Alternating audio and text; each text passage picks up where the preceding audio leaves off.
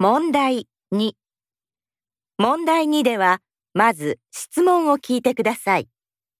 その後、問題用紙の選択肢を読んでください。読む時間があります。